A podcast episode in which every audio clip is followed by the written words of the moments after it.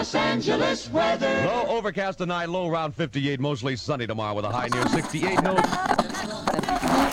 Disclaimer: Este podcast contém plot spoilers. E agora seguimos com a programação normal.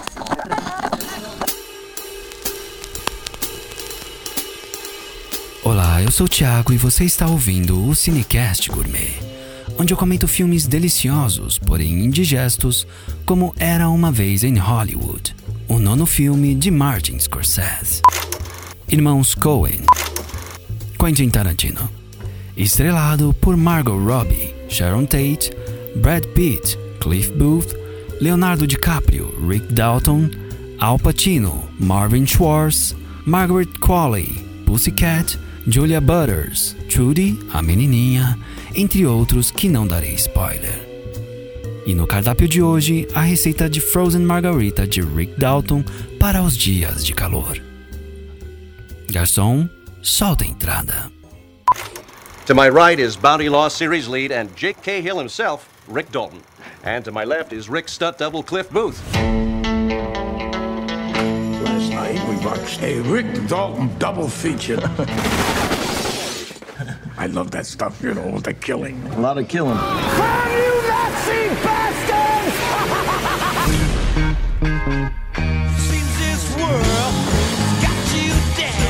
an actor? No, I'm a stuntman. I hired you to be an actor, Rick, not a TV cowboy. You're better than that. All right, what's the matter, partner? It's official, old buddy. Well, has been.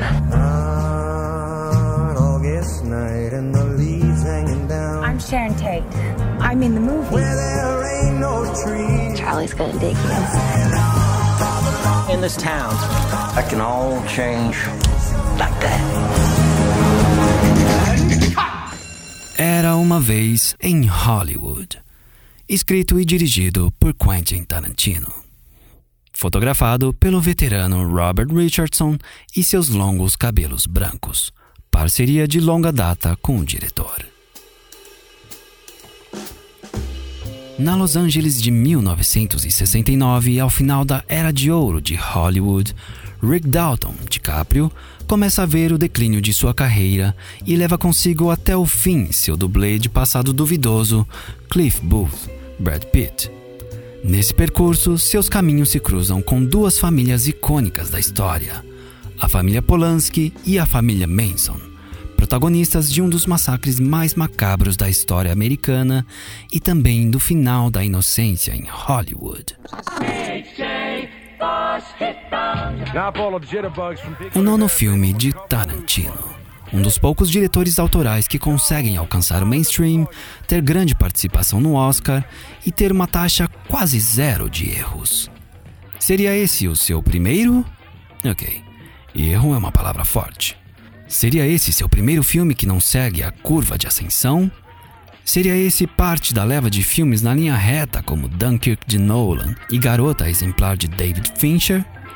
Tarantino precisava nos empurrar três horas de Era uma Vez? Vamos do começo. O nome do filme.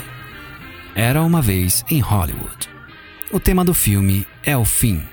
O fim de muitas coisas.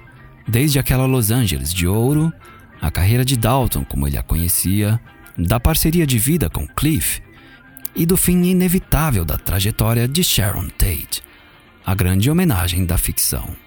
Porém, esse lindo propósito se perde em meio ao virtuosismo e referências profundas demais para o grande público, que não as pode saborear sem estar previamente preparada, e que talvez carecia de uma sensibilidade que Tarantino não tem mas que seria uma obra-prima se fosse um filme de Martin Scorsese, ou pelo menos montado por uma outra pessoa. O filme empolga no primeiro ato, com dinamismo e atuações inesperadas de Al Pacino e DiCaprio, contidas e cheias de nuances. Uma das melhores cenas da história do cinema é a dança de Leonardo DiCaprio como Rick Dalton em um comercial. Memes chegando em 3, 2. Temos também cenas deliciosas filmadas de dentro de carros, paisagens, close-ups, hips e, claro, música boa. Até aí não sabíamos para onde o filme nos levaria. O problema todo começa no segundo ato, o declínio. Ali percebemos que Tarantino vai construindo tensão, mas o recheio foi tanto que, primeiro, perdemos o fio da meada, segundo, as músicas começam a perder efeito.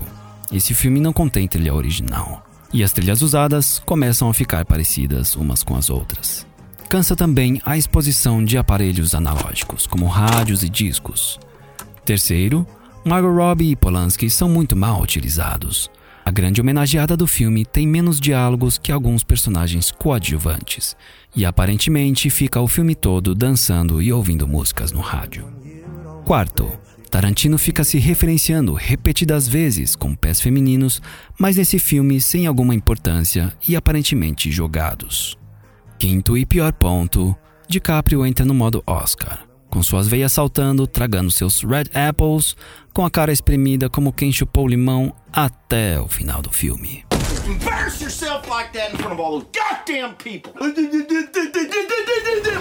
No terceiro ato, depois de estranhamente emular os irmãos Coen com tensões que não levam a lugar nenhum, já sentimos o filme arrastado além da conta e desistimos das cenas e diálogos tarantinescos de sempre.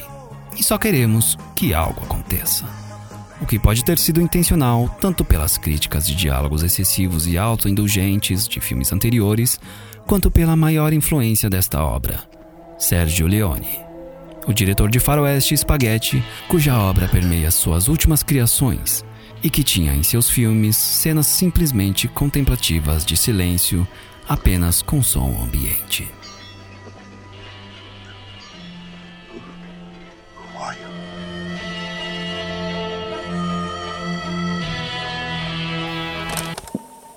Com tanto e ao mesmo tempo nada acontecendo, finalmente Tarantino se autorreferencia de forma eficaz, deixando a tensão estourar de forma gloriosa, mas não suficiente, em minha opinião, depois de três horas de construção.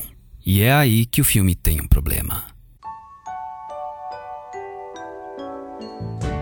O final quer nos mostrar o que acontece com os personagens após o fim daquela era Porém, como o personagem de Margot Robbie tem muito pouco tempo e hora de fala, o desfecho pesa mais para DiCaprio, em um enquadramento final que não passa emoção alguma.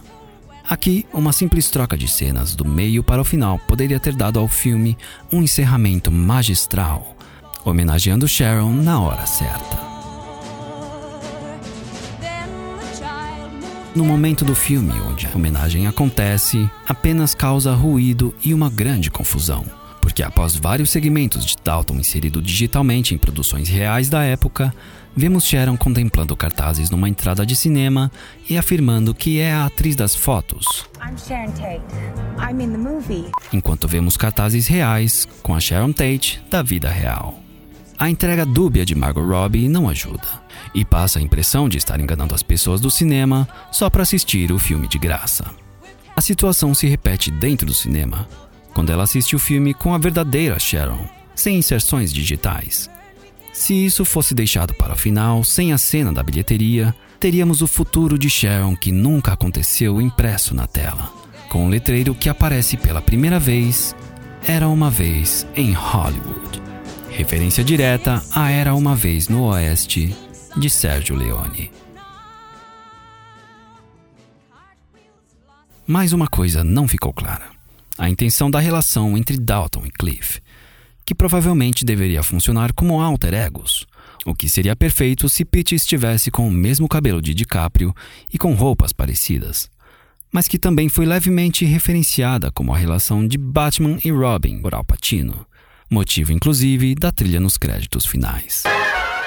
Embora isso pudesse ter sido melhor trabalhado, Cliff definitivamente é a força que move Dalton frente à sua eminente queda, sem querer desmerecer a jovem Trudy.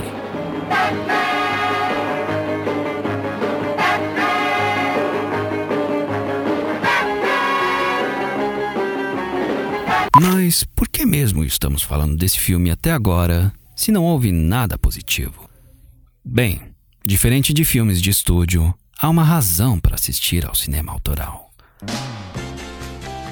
Quando um grande chefe experimenta algo novo, é inevitável a curiosidade de descobrir o que essa grande mente colocou em seu caldeirão.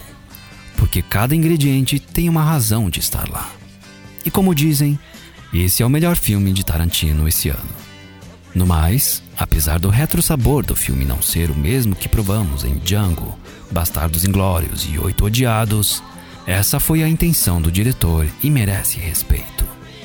Como disse Trudy, a ideia importa mais do que a história como um todo. E esse é um filme sobre a memória de uma época e um lugar, simplesmente apoiados em momentos na vida de alguns personagens. Como Leone, Tarantino quis que você apenas sentisse o lugar. As pessoas, o clima, o vento e o rádio tocando em algum dia de 1969. Em que era uma vez.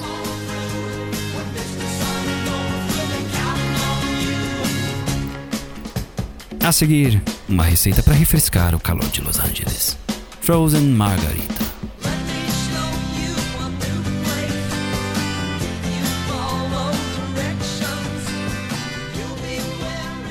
The best acting I've ever seen in my whole life. Fucking.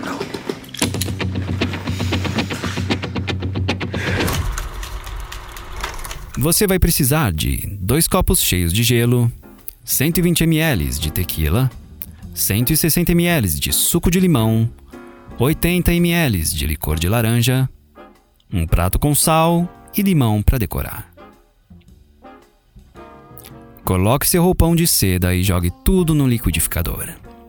Bata usando a função pulsar. Quando tudo estiver batido, mas ainda com pedaços de gelo, reserve. Pegue um copo alto e passe limão por toda a borda. Encoste então a boca do copo no seu prato com sal. Depois despeje o frozen e decore com uma fatia de limão. Para uma versão não alcoólica, substitua a tequila por água com gás e o licor de laranja por suco. E se um carro cheio de hippies começar a fazer barulho na sua porta, não saia para ver. Pode ser uma encrenca. Beba sempre com moderação e somente se você tiver mais idade do que Pussycat. Eu sou o Thiago e você ouviu o Cinecast Gourmet, uma produção Podbox. Obrigado pela audiência e até o próximo episódio. There's a time for living. The time keeps on flying. Think you're loving, baby, and all you're doing is crying. Can you feel? Ah, those feelings real. Look at your game, girl. Look at your game, girl. What a mad delusion. Living in that confusion, frustration and doubt. Can you ever live without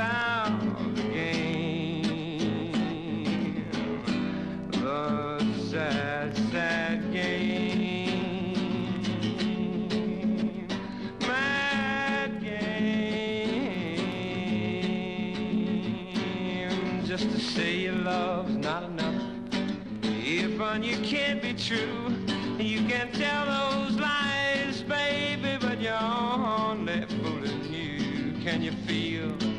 Ah, those feelings real. Look at your game,